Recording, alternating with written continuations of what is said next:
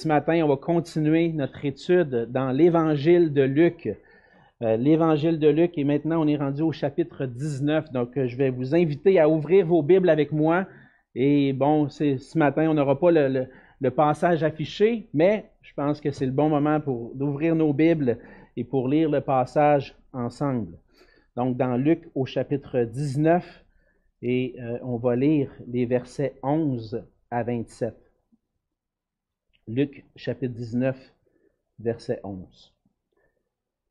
La parole de Dieu dit ceci. Ils écoutaient ces choses et Jésus ajouta une parabole parce qu'il était près de Jérusalem et qu'on croyait qu'à l'instant le royaume de Dieu allait paraître.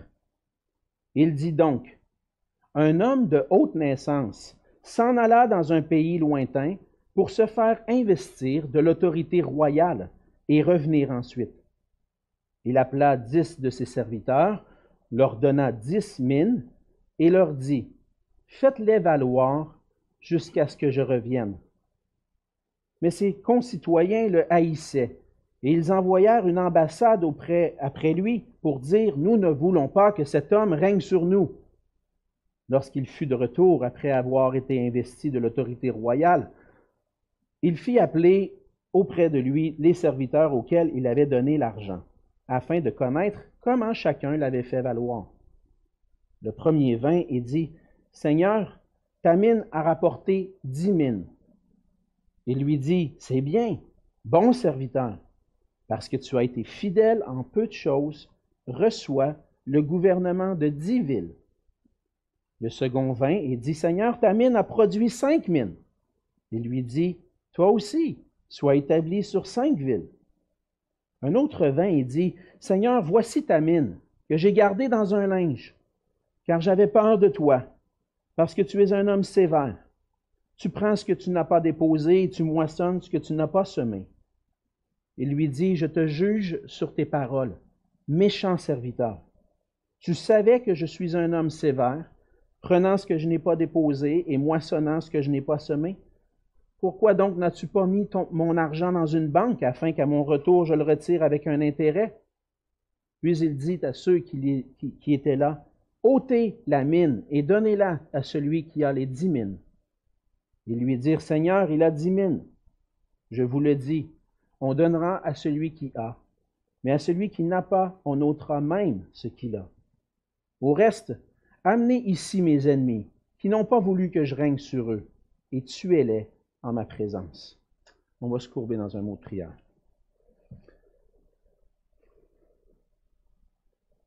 Oui, Seigneur notre Dieu, on se présente devant toi ce, matin, Seigneur, avec, euh, euh, nos, faiblesses, euh, nos, échecs, comme on l'a chanté, Seigneur. Tu les prends sur toi et puis tu nous fais la grâce, Seigneur, de, de trouver en toi le, le pardon pour nos péchés. Et si on peut se présenter devant toi, comme on l'a chanté, Seigneur, si on peut venir devant le trône, c'est par ta grâce. Et c'est avec cette grâce, Seigneur, que je veux qu'on puisse se présenter ensemble ce matin devant toi, sachant qu'on ne mérite pas de pouvoir survivre en ta présence à cause de... On est par nature des pécheurs, mais par ta grâce, Seigneur, tu nous laisses entrer dans ta présence à cause de ce que Christ a accompli pour nous. Et Seigneur, euh, on s'approche de ce passage ce matin et puis euh, je me sens pas digne, Seigneur, d'apporter ce message. Honnêtement, j'aimerais mieux que tu sois là à ma place puis que toi-même tu puisses nous parler, nous enseigner. Mais tu as dit, Seigneur, qu'il était mieux que tu t'en ailles parce que tu allais donner ton esprit. Et ce matin, je te prie, Seigneur, que tu puisses tous nous animer de ton esprit. Personnellement, que tu puisses m'animer pleinement de ton esprit afin que je puisse dispenser de cette parole avec droiture, Seigneur, et que cette, parole puisse pénétrer au fond de mon propre cœur, de nos cœurs, Seigneur, afin qu'on puisse être trouvés des serviteurs fidèles à toi, qui vivent pour toi et pour ta gloire. Bénis ce temps dans ta parole, Seigneur, ce matin. Anime-nous, remplis-nous de ton esprit. Et c'est dans, ton beau et précieux nom, Seigneur Jésus, que je te prie. Amen. Amen. Vous avez probablement déjà regardé euh, à la télévision une émission euh, qui passait, euh, je pense que ça continue de passer, Cynthia et moi on a suivi ça peut-être une saison, une émission qui s'appelle Dans l'œil du dragon. Dans l'œil du dragon, c'est une émission où des entrepreneurs qui démarrent une entreprise veulent convaincre des investisseurs d'investir dans leur entreprise pour qu'elle puisse profiter, pour qu'elle puisse euh, avoir l'expansion. Et puis, euh, les entrepreneurs vont devant des, ceux qu'on appelle les dragons, les investisseurs, et puis là, font leur pitch, euh, comme on dit, leur vente de leur entreprise pour réussir à avoir l'investissement.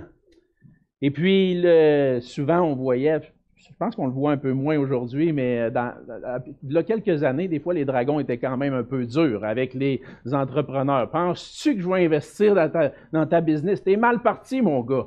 Puis tu devrais faire ça, tu devrais faire ça. Puis des fois, ça pouvait être même humiliant pour certains. Mais lorsqu'ils réussissaient à avoir, à convaincre les dragons, souvent, même des dragons se battaient pour pouvoir investir dans l'entreprise parce qu'ils avaient présenté qu'il allait avoir une entreprise qui pouvait être profitable. Et les investisseurs, en fait, étaient exigeants. Pourquoi? Parce que lorsque on confie l'argent, nos ressources à quelqu'un pour qu'il puisse la faire profiter, bien, on s'attend que ça puisse être profitable. Lorsqu'on va à la banque et qu'on dit, bon, j'ai accumulé un peu d'argent cette année, je veux investir dans mon REER pour sauver mes des impôts, je vais voir le conseiller financier, il me propose un fonds de placement ou des actions. On s'attend à la fin de l'année que notre placement puisse rapporter. Et puis on fait confiance aux gens parce qu'on veut, on s'attend à des profits. En tant que chrétien, on est appelé à servir le Seigneur Jésus comme notre Seigneur et comme notre Maître. Et le Seigneur nous confie des ressources. Et il s'attend qu'on soit des bons gestionnaires des ressources qu'il nous confie. Par contre, il peut arriver parfois qu'on tienne pour acquis certaines des ressources que le Seigneur nous confie pour s'en servir, soit pour poursuivre nos propres désirs, nos propres objectifs, au lieu de chercher la gloire de Dieu et de son royaume. Dans le passage de ce matin, on voit que Jésus approche de Jérusalem. Jésus, on l'a vu, ça fait peut-être un an maintenant qu'on est dans le parcours de Jésus qui s'en va vers Jérusalem dans l'évangile de Luc. C'est comme ça que Luc a divisé son évangile, a, structuré son évangile. Il y a le récit de la nativité, de la préparation pour le ministère, le début du ministère de Jésus en Galilée et ensuite de ça, le chemin de Jésus vers Jérusalem où il va aller accomplir le salut des hommes. Et il est maintenant dans la ville de Jéricho et Jésus continue d'enseigner concernant le royaume de Dieu et sur sa mission sur la terre. Et alors qu'il enseigne concernant sa mission de venir chercher et sauver ce qui était perdu, il profite d'une situation particulière sur ce qu'on dit de lui, sur ce qu'on pense qui va arriver, pour enseigner des vérités importantes sur le royaume de Dieu. Après avoir assisté à la conversion de Zachée, et la transformation du cœur de cet homme dans la façon dont il va gérer ses ressources. Jésus enseigne sur l'importance d'être des, serviteurs fidèles, des bons gestionnaires pour le royaume de Dieu. Et en travers de ce passage, Luc veut nous faire voir et comprendre que Jésus est le roi qui est digne de notre fidèle service à qui nous devrons rendre des comptes. On voit dans les premiers versets du passage, dans les versets 11 et 12, que Jésus va être établi comme roi et on s'attend à ce que Jésus va être établi comme roi, mais Jésus doit accomplir quelque chose avant. Jésus ne sera pas immédiatement établi comme roi, mais il va être établi comme roi par sa mort et par sa résurrection. On voit au verset 11 euh, qu'ils écoutaient, ces choses et probablement que l'enseignement de Jésus euh, euh, qu'on voit dans le passage suit immédiatement ce qu'on vient de voir, la, conversion de Zachée, puis l'explication de qu'est-ce que Jésus est venu faire sur la terre, qui est venu chercher et sauver ce qui était perdu. Et puis les gens croient ben, que parce que Jésus s'approche de Jérusalem, que le royaume de Dieu va paraître immédiatement, que le royaume de Dieu va, va être évident. Et comme Jésus est à Jéricho, il est à environ, comme je l'ai mentionné la semaine dernière, à environ 40 kilomètres de Jérusalem. On parle à peu près de, de six heures de marche. Donc, on peut dire à peu près une journée de marche de Jérusalem. Les gens savent où il s'en va. Jésus l'a annoncé d'avance. Il s'en va à Jérusalem et les gens vont dire Hey, c'est là que le royaume de Dieu va paraître. Pourquoi? Parce que Jérusalem, c'est la place où les grands rois ont demeuré. C'est là qu'il y avait le palais des rois, des grands rois de l'histoire d'Israël. On pense au roi David qui avait son palais à Jérusalem. Salomon, l'apogée de la, de, la gloire d'Israël avec les richesses de Salomon entreposées à Jérusalem. Les grands rois d'Israël ont régné à Jérusalem. Et Jésus, s'il est le roi, s'il est le Messie promis, le royaume de Dieu va paraître, il rentre à Jérusalem, il va venir pour régner. Mais Jésus n'est pas tout à fait ça qu'il est venu accomplir. Premièrement, il doit accomplir quelque chose d'autre. Tous ne comprenaient pas ce que Jésus était en train d'accomplir. Et même après la résurrection de Jésus, les disciples ne comprenaient pas tout de ce que Jésus allait accomplir. Jésus ne va pas rentrer à Jérusalem maintenant pour régner à Jérusalem. Même après la résurrection, les disciples s'attendaient que Jésus rétablisse le royaume d'Israël. On lit entre autres dans Actes au chapitre 1, les versets 4 à 7. je vais vous le lire. Comme il se trouvait avec eux, il leur recommanda de ne pas s'éloigner de Jérusalem, mais d'attendre ce que le Père avait promis, ce que je vous ai annoncé, leur dit-il. Car Jean a baptisé d'eau, mais vous, dans peu de jours, vous serez baptisés du Saint-Esprit. Alors les apôtres réunis euh, avec lui demandèrent, Seigneur, est-ce en ce temps que tu rétabliras le royaume d'Israël? Est-ce que c'est quand l'Esprit de Dieu va descendre que le royaume d'Israël va être rétabli? Et Jésus va leur répondre, ce n'est pas à vous de connaître les temps et les moments que le Père a fixés de sa propre autorité. Et donc, les gens même les disciples, même les apôtres, peu après la résurrection de Jésus, ne comprenaient pas les temps et les circonstances. Les gens s'attendent que Jésus soit roi immédiatement.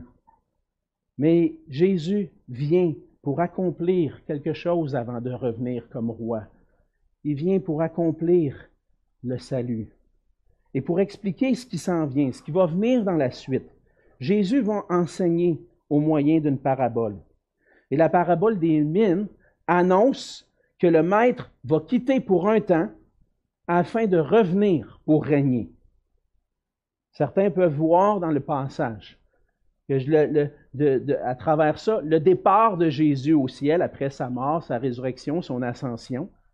J'ai l'impression ici que lorsque on voit l'ensemble de l'œuvre de Luc, que le roi qui quitte pour un temps fait référence à sa mort, sa résurrection et ce qu'il est en train d'accomplir. Et on va aller un petit peu plus loin dans ça. La parabole des mines fait allusion à des événements connus de la part des habitants de Jéricho. On lit dans la parabole qu'il y a un homme de haute naissance qui s'en va dans un pays lointain, un homme qui est né dans la noblesse, qui a hérité, euh, qui peut hériter d'un royaume, et puis qui doit aller dans un pays lointain pour recevoir, officialiser le fait qu'il va être roi. Et puis avant de partir, va donner les, dix mines à, ses serviteurs. Mais cette parabole-là fait allusion à des événements qui étaient connus de la part des habitants de, Jéricho. Fait allusion, cette parabole-là fait allusion au moment de l'accession au pouvoir d'Hérode Archélaüs, qui a gouverné sur la Judée, la Samarie, puis l'Idumée, entre 4 avant Jésus et 6 après Jésus. Donc Jésus va prendre une parabole, puis avec des éléments qui sont connus de la part des, habitants de Jéricho. Archélaüs, euh, dans le fond, était le fils d'Hérode le Grand, et puis c'est l'historien Flavius Joseph qui raconte qu'à la suite de la mort d'Hérode le Grand à Jéricho, en 4 avant Jésus, Archélaüs s'est rendu à Rome pour demander de succéder à son père puis recevoir l'autorité royale. Mais il y avait un problème avec Archélaüs. Il était particulièrement haï par les Juifs. quelque temps avant, les Juifs avaient célébré la Pâque à Jérusalem. Et puis pour une raison que, euh, que j'ignore pour le moment, mais il avait fait tuer 3000 Juifs pendant la fête de Jérusalem, qui avait fait que les Juifs étaient obligés de partir. Et puis les Juifs ont gardé un petit peu de, comment je pourrais dire, de rancune, hein, de, la, de, haine dans leur cœur par rapport à Hérode Archélaüs. Et lorsque Archélaüs s'est rendu à Rome pour être investi d'autorité royale, bien, il y a des Juifs qui ont envoyé une délégation pour dire non, nous, on ne veut pas que lui règne sur nous.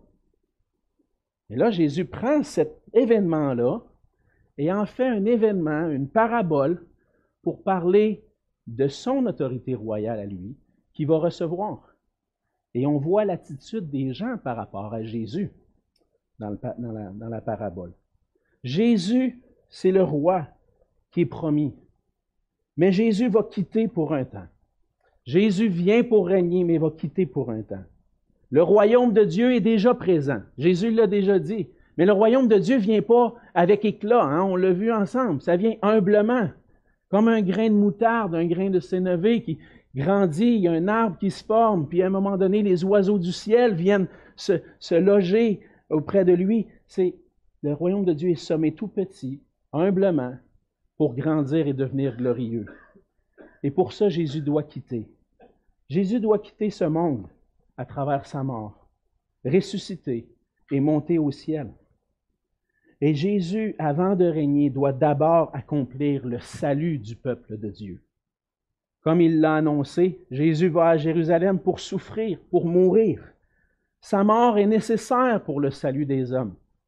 Le Fils de Dieu et le Fils de l'homme est venu pour chercher et sauver ce qui était perdu. Il y avait besoin, les hommes ont besoin du salut qui est en Jésus-Christ. Ils ont besoin d'un salut qui est accompli par la mort et la résurrection de Jésus. Jésus va à la croix pour accomplir la justice de Dieu. Jésus va à la croix pour recevoir la punition pour le péché. Ésaïe 53 nous dit que c'est sur lui qu'est retombée l'iniquité de nous tous, alors que Jésus est à la croix et reçoit sur son dos, sur lui, tous les péchés des hommes, les péchés des hommes, puis il est puni, puni à notre place, pour qu'on puisse avoir le pardon pour nos péchés. Il accomplit la justice de Dieu, pour que des coupables devant Dieu puissent être trouvés justes devant lui. À la croix, Jésus prend sur lui les péchés des hommes, les péchés de son peuple, pour accomplir la justice de Dieu. C'est ce que Paul va nous dire dans Romains chapitre 3, les versets 23 à 26. Il dit, car tous ont péché, aucune exception, tous ont péché et sont privés de la gloire de Dieu. Et ils sont gratuitement justifiés par sa grâce, par le moyen de la rédemption qui est en Jésus-Christ.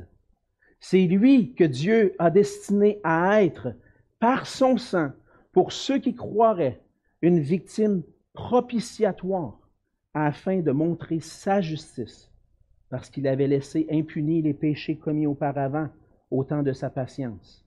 Il montre ainsi sa justice dans le temps présent, de manière à être juste, tout en justifiant celui qui a la foi en Jésus. Jésus vient accomplir la justice de Dieu, vient recevoir la punition pour le péché, pour que par la foi en lui, on puisse être rendu juste avoir le pardon de nos péchés et se présenter devant Dieu comme des non-coupables. Nous, qui étions des pécheurs, pouvons être réconciliés avec Dieu par la mort de Christ. Jésus s'en va à Jérusalem, va quitter à travers sa mort, mais va revenir à la vie. Sa résurrection aussi est nécessaire pour notre salut. Par sa résurrection, Jésus démontre qu'il a vaincu le péché et la mort. Et sans la résurrection, on ne peut pas avoir la vie éternelle. Ça prend la résurrection. Jésus montre qu'à travers sa résurrection, qui a enrayé la mort, qui est la conséquence du péché, il montre qu'il peut donner la vie. Dans 1 Corinthiens chapitre 15, versets 54 à 57, Paul continue en disant, La mort a été engloutie dans la victoire. Ô mort, où est ta victoire? Ô mort, où est ton aiguillon? L'aiguillon de la mort, c'est le péché. Et la puissance du péché, c'est la loi. Mais grâce soit rendue à Dieu qui nous donne la victoire par notre Seigneur Jésus-Christ. Pour que Jésus puisse régner, il doit accomplir le salut des hommes à travers sa mort, sa résurrection. Mais il se passe d'autres choses aussi. Son ascension. On ne parle pas souvent de l'ascension et de la cession de Jésus, qui sont importantes pour notre salut. Après sa résurrection, Jésus est monté au ciel. Il a été élevé à la droite de Dieu. Et c'est à ce moment-là qu'il a été reconnu comme le roi. C'est là qu'il a reçu l'autorité royale, même s'il était déjà roi, mais pour notre salut, pour les Juifs, pour le peuple de Dieu, pour notre salut, Jésus est établi comme roi sur le royaume de Dieu alors qu'il monte au ciel et qu'il s'assoit à la droite de Dieu après avoir accompli tout ce qui était nécessaire. Les apôtres ont fini par comprendre ça. Dans Actes au chapitre 2, les versets 32 à 36, au jour de la Pentecôte, Pierre prêche l'Évangile aux Juifs qui sont de, partout, qui viennent à Jérusalem, et il leur dit, c'est ce Jésus que Dieu a ressuscité, et nous en sommes tous témoins. Élevé par la droite de Dieu, il a reçu du Père le Saint-Esprit qui avait été promis, et il l'a répandu, comme vous le voyez et l'entendez.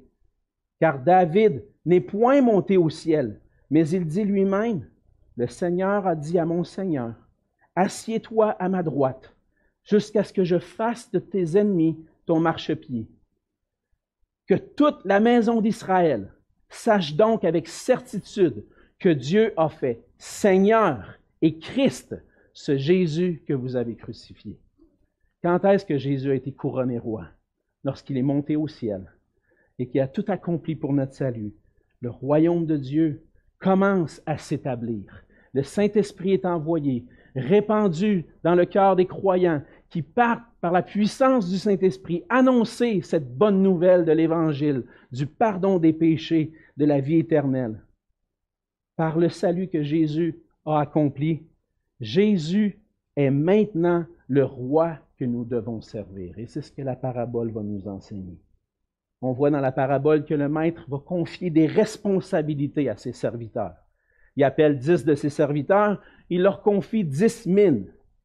Il donne une mine, dans le fond, on, comprend qu'il donne une mine à chacun. OK? Et puis une mine valait l'équivalent d'environ trois à quatre mois de salaire. Donc, si on met ça aujourd'hui, on pourrait dire 10, 15 000 dollars peut-être. Il confie ce montant d'argent-là et il demande à ses serviteurs, fais valoir ça. Je m'en vais, mais je veux que ça continue de profiter, mon affaire. Donc, je vous embauche, je vous engage, venez, vous allez être à mon service, je te confie ce montant d'argent-là, puis je m'attends qu'à mon retour, je puisse avoir fait du profit. Alors, le maître va s'attendre à une bonne gestion de ses serviteurs. Les serviteurs sont payés pour être à son service. Puis le, maître a un pouvoir sur eux.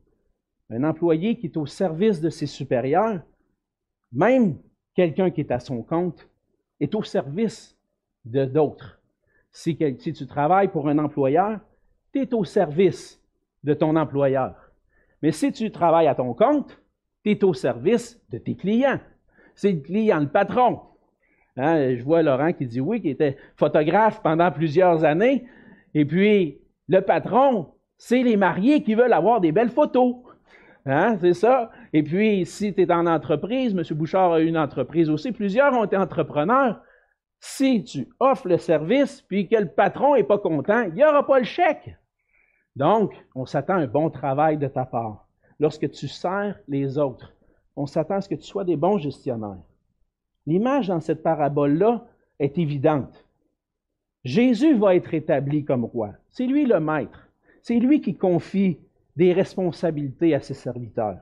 Et la question qui va venir dans le passage est la suivante. Quelle sera l'attitude des serviteurs envers lui? On voit dans le reste de la parabole trois attitudes par rapport à Jésus. Certains citoyens vont refuser de reconnaître Jésus comme roi. Certains vont refuser de le reconnaître comme roi. C'est ce qu'on voit dans le verset 14. Les concitoyens le, haïssait, un peu comme les Juifs qui haïssaient Archélaüs. Ils vont envoyer une délégation. On ne veut pas que ce roi-là règne sur nous. Mais c'est la même chose avec le Seigneur Jésus. Plusieurs du temps de Jésus, puis je pense que Luc fait référence particulièrement aux Juifs du temps de Jésus, vont dire je veux on ne veut pas qu'il règne sur lui. Il n'est pas le Messie. On ne veut pas qu'il soit notre roi, lui. Donc certains vont refuser que Jésus règne sur eux. Et encore aujourd'hui, la majorité des gens autour de nous ne veulent pas recevoir Jésus comme leur roi. Je voulais faire un test, puis aller dans la rue tout à l'heure, poser la question à quelqu'un. Voulez-vous que Jésus soit votre roi puis qu'il règne sur votre vie? Posez la question comme ça, sans rien d'autre. Bonjour, je voulais vous poser une question. Voulez-vous que Jésus soit votre roi puis qu'il règne sur votre vie? On s'attend un peu à la réponse, hein? Non. Voulez-vous vous soumettre à l'autorité de Jésus puis de sa parole? Faire sa volonté? Être un bon gestionnaire dans le royaume de Dieu? Non, m'intéresse pas. tu crois encore à ces affaires-là, toi? C'est plus ça hein, qu'on aurait comme réponse. Mais il faut se rappeler, il faut se rappeler qu'avant de reconnaître Jésus comme roi, on était tous dans cet état-là. Naturellement, on ne veut pas de Jésus comme roi sur notre vie. C'est la nature même de notre cœur, à cause qu'on est des pécheurs, affectés par le péché. On ne veut pas l'autorité de Dieu puis de Jésus-Christ dans notre vie. Et si on a accepté un jour l'autorité de Christ, c'est par sa grâce. Fait qu'on peut juger les gens autour de nous. Il faut faire attention. Parce que si on est rendu au point où on a porté allégeance à Jésus-Christ, lorsque le Seigneur a fait son œuvre en nous, mais malheureusement, parmi les citoyens du, pays, parmi les citoyens qu'on voit dans la parabole, plusieurs refusent l'autorité du futur roi. Mais on voit une autre attitude. C'est celle de ceux qui, soumettent, qui se soumettent au roi, dans les versets 15 à 19. Contrairement aux citoyens, les serviteurs vont se soumettre à leur roi, puis surtout sachant qu'il va devenir le roi. Ils vont se soumettre à leur maître. Ils vont se mettre à l'œuvre, entre autres il y en appelle dix, mais on voit l'exemple de trois, de trois ici, deux entre autres, vont se mettre à l'œuvre, faire valoir les mines, et donc ils reconnaissent l'autorité de leur maître. Ils, savent qu'il va devenir roi, je suis aussi bien me soumettre, puis de me mettre à l'œuvre, puis obéir à sa parole. Donc ils se soumettent à lui, ils, obéissent, et ils demandent, dans le fond, ils font ce que le, le maître leur demande. Et lorsqu'on vient à Jésus-Christ, Lorsqu'on le reconnaît comme roi et maître de notre vie, on doit obéir à sa parole. Le Seigneur nous indique dans sa parole qu'est-ce qui attend de nous. On a besoin de le reconnaître comme roi, mais reconnaître Jésus comme roi conduit à l'obéissance. On a enseigné ça tantôt dans le chant avec les enfants. Hein? Si tu crois en Dieu, si tu crois réellement en Jésus-Christ, qu'est-ce qui va montrer que tu crois réellement? L'obéissance. Tu vas être obéissant au Seigneur Jésus. Il est le Seigneur, le maître de ma vie. Il peut me demander ce qu'il veut. Il peut me demander d'être, plus particulièrement dans la parabole, d'être un bon gestionnaire de ses ressources. Tu peux dire, ouais, mais Jésus ne m'a pas donné de mine à moi. Il ne m'a pas donné de mine. Je ne sais pas trop quoi faire. Qu'est-ce que Jésus demande? C'est quoi les ressources que Dieu me donne que je dois gérer? on prend le temps de penser. Tout ce qu'on a vient de Dieu. Qu'as-tu que tu n'aies reçu? Hein? Tu l'as reçu du Seigneur. Que ce soit les dons, le don qui t'a donné par le Saint-Esprit pour servir les frères et sœurs, que ce soit les ressources matérielles, le temps que tu as à vivre. Prends toutes les ressources que tu as dans ta vie. D'où ça vient? Ça vient du Seigneur Jésus. Ça vient de Dieu lui-même. Jésus t'a donné son salut. C'est-tu pas un don merveilleux, ça? Il t'a confié un salut merveilleux. Il t'a donné son esprit avec ses dons. Puis il te demande maintenant d'aimer tes frères et sœurs, de mettre à leur service le don, les ressources qu'il te confie. Donc, si tu ne sais pas trop quoi faire, commence en, allant lire l'évangile de Luc. Repasse à travers. Tu vas voir qu'il y a beaucoup de choses que Jésus nous demande. Jésus nous demande d'aimer notre prochain. Dans le livre des Actes, on voit que le mandat de l'Église, c'est de témoigner de Jésus-Christ, de former des disciples. Le Seigneur m'a donné son salut, m'a donné son esprit. Il m'a donné tout ce que j'ai besoin pour vivre. Maintenant, qu'est-ce que je vais faire avec ça? Est-ce que je vais agir égoïstement comme Zachée faisait avant? Ou est-ce que je vais agir avec générosité? Puis mettre à profit ce que le Seigneur me confie. Les serviteurs fidèles vont se soumettre au roi, puis vont obéir à sa volonté. Il y a une troisième attitude. On a vu la première qui était les citoyens qui ne veulent pas avoir de roi sur eux. Il y a les serviteurs qui se soumettent. Mais il y a d'autres serviteurs, troisième attitude, qui décident de ne pas obéir au roi. Le troisième serviteur, on le lit dans, le, verset 20. Un autre vint et dit, Seigneur, voici ta mine que j'ai gardée dans un linge. Tu m'avais demandé de la mettre à profit, mais je sais pas, ça me tentait pas trop d'entrer en compétition avec les autres. Euh, j'ai préféré ça, garder ça pour moi, puis euh, je savais que tu me jugerais, j'avais peur de la perdre, tu sais. Au moins, je l'ai gardé. Je ne l'ai pas perdu. Mais on voit que plutôt d'obéir, il a fait à sa tête. Certains vont suivre Jésus, mais n'ont pas réellement connu Jésus. Pourquoi? Lorsqu'on voit l'attitude de ce serviteur-là, il dit, j'avais peur de toi au verset 21, parce que tu es un homme sévère, tu prends ce que tu n'as pas déposé, tu moissonnes ce que tu n'as pas semé. Tu es un maître qui est dur, puis j'ai eu peur. Pensez-vous que ce serviteur-là connaissait vraiment son maître? Non, parce que le maître, on voit qu'il a récompensé ceux qui se sont mis à l'œuvre pour lui. C'est un bon maître. C'est un bon maître qui récompense le travail de ses serviteurs. Mais lui, il ne connaissait pas réellement. Il y en a qui vont suivre Jésus, qui n'ont pas réellement connu Jésus. Il y en a même parmi les apôtres, un parmi les apôtres, qui a connu Jésus, mais pas vraiment connu Jésus. Judas est un exemple de quelqu'un qui n'a pas réellement connu Jésus, puis qui ne l'a pas servi comme il devait le servir. Puis, ça nous amène à une question importante pour nous ce matin. Ça se peut que tu dises dans ton cœur, moi je suis un disciple de Jésus, mais que tu ne le sois pas réellement. Si tu n'obéis pas à ton maître, si tu n'obéis pas à ton Seigneur, si tu fais à ta tête, on voit dans le reste du passage que tu vas être traité comme un ennemi. Donc on voit qu'il y a certains serviteurs qui sont infidèles, qui vont être même qualifiés par le maître de méchants serviteurs qui n'obéissent pas, à la volonté du Maître. Et en nous rapportant cette parabole-là, encore une fois, Luc veut faire réfléchir, veut nous faire réfléchir. Dans quel camp êtes-vous? Jésus est le roi qu'on doit servir comme Seigneur et Maître. Et on voit que Jésus est le roi à qui on devra rendre des comptes, c'est ce qu'on voit dans le reste du passage. Les serviteurs fidèles ont été récompensés on voit que les serviteurs fidèles sont récompensés avec des responsabilités plus grandes. Celui qui avait dix mines, il revient, puis il dit, celui qui avait une mine, mais qui en a rapporté dix, le Seigneur lui dit, bon serviteur, good job, tu as fait un bon travail, je vais te récompenser maintenant. Tu as été fidèle dans les petites responsabilités que je t'ai données. Maintenant, dans mon royaume, je te donne le gouvernement de dix villes. Il y en a un autre avec cinq. Ça mène à rapporter cinq. C'est un peu moins, mais il était à l'œuvre quand même. Puis le Seigneur lui dit, bon serviteur, je te donne cinq villes à gérer pour toi.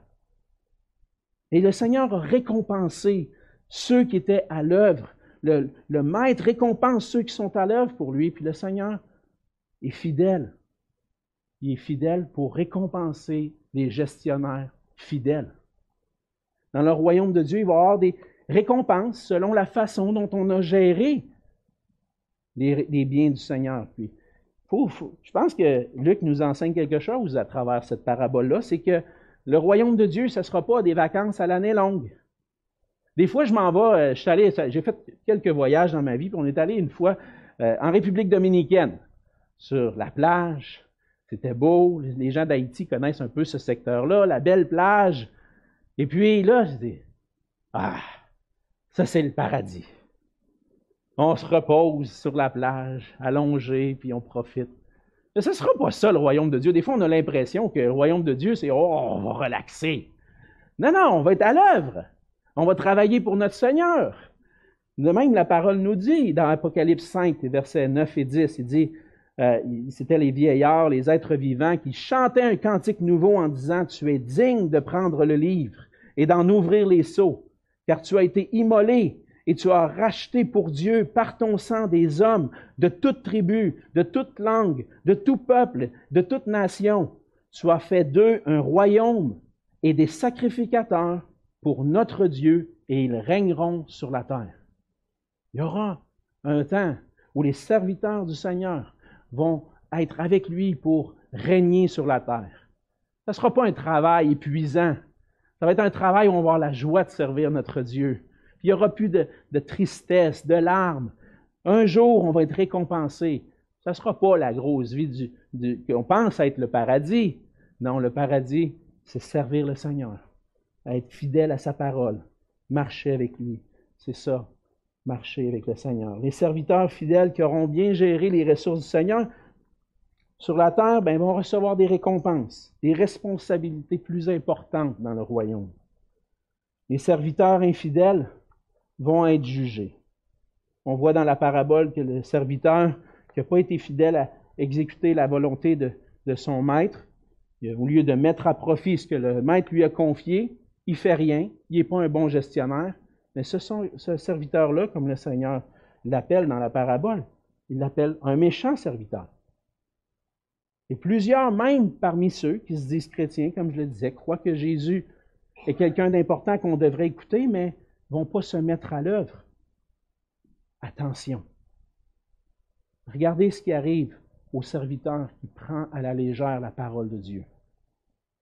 Le serviteur qui ne met pas en pratique la parole est considéré comme un serviteur méchant qui est en réalité un ennemi de son maître. On lui enlève ce qu'il a. Cette parabole-là trouve un parallèle dans Matthieu 25. C'est la parabole des talents. On pense que c'est essentiellement le même message, mais peut-être à deux moments différents du ministère de Jésus qui leur a enseigné cette parabole-là. Et le serviteur méchant est envoyé pour le jugement. C'était un serviteur du Seigneur qui t'a confié des dons, il t'a confié des ressources. Ces ressources-là doivent servir pour la gloire du royaume de Dieu. finalement, on voit qu'à la fin du passage, les ennemis vont être jugés. Il y a des ennemis du maître qui ne veulent pas que le maître règne sur eux, qu'ils deviennent leur roi. On voit à la fin au verset 27, il dit au reste, amenez ici mes ennemis qui n'ont pas voulu que je règne sur eux et tuez-les en ma présence. Jésus fait allusion ici au jugement final de ceux qui ne pas, se seront pas soumis à Jésus comme leur roi et maître, qui auront refusé l'autorité de Jésus dans leur vie. On le voit dans, la suite du Nouveau Testament, c'est quoi qui est réservé? C'est un châtiment éternel, loin de la face de Dieu, loin de la présence de Jésus, parce qu'on n'aura pas voulu se soumettre à lui. Donc, il y a un grand danger à s'opposer à Jésus comme le Seigneur et Maître de tout. Si on s'oppose à lui, le Seigneur nous considère comme ses ennemis. Il va nous juger éternellement. On doit se préparer. Est-ce qu'on se soumet au Seigneur comme notre roi? Parce que Jésus est le roi qui est digne de notre fidèle service. Puis un jour, on aura à rendre des comptes. Il est le roi parce qu'à travers sa mort et sa résurrection, son ascension, il a été établi comme le roi et seigneur devant qui on doit plier le genou, se soumettre. Il est le roi qui est digne qu'on puisse le servir, être des bons gestionnaires des dons qu'il nous confie. Est le roi à qui on devrait rendre des comptes. Qu'importe notre attitude par rapport à Jésus, lors de son retour, on va avoir à rendre des comptes à lui. On va pas, veut pas négliger cette vérité-là aujourd'hui. Ouais, on est rendu en 2022, Alexandre, tu sais, euh, l'interprétation biblique, là, ça évolue, ça aussi, puis Dieu change, lui aussi. Vous riez, mais c'est ce que des théologiens qui se disent évangéliques enseignent aujourd'hui. Un jour, on va avoir à faire face à ce Dieu qui est un feu dévorant. Ça ne change pas. Le Seigneur reste le même hier, aujourd'hui, puis éternellement. Si tu ne veux pas te soumettre à lui, tu vas être traité en ennemi. Tu vas être jugé. Si tu le reconnais comme maître, mais que tu ne te mets pas à son service, tu ne consacres pas tes ressources pour la gloire du royaume, pour faire fructifier, on va t'enlever ce que tu as reçu. Tu vas être jugé. Mais si tu le reconnais comme le maître, le Seigneur, que tu le sers fidèlement, comme un bon gestionnaire, tu vas être récompensé dans le royaume de Dieu.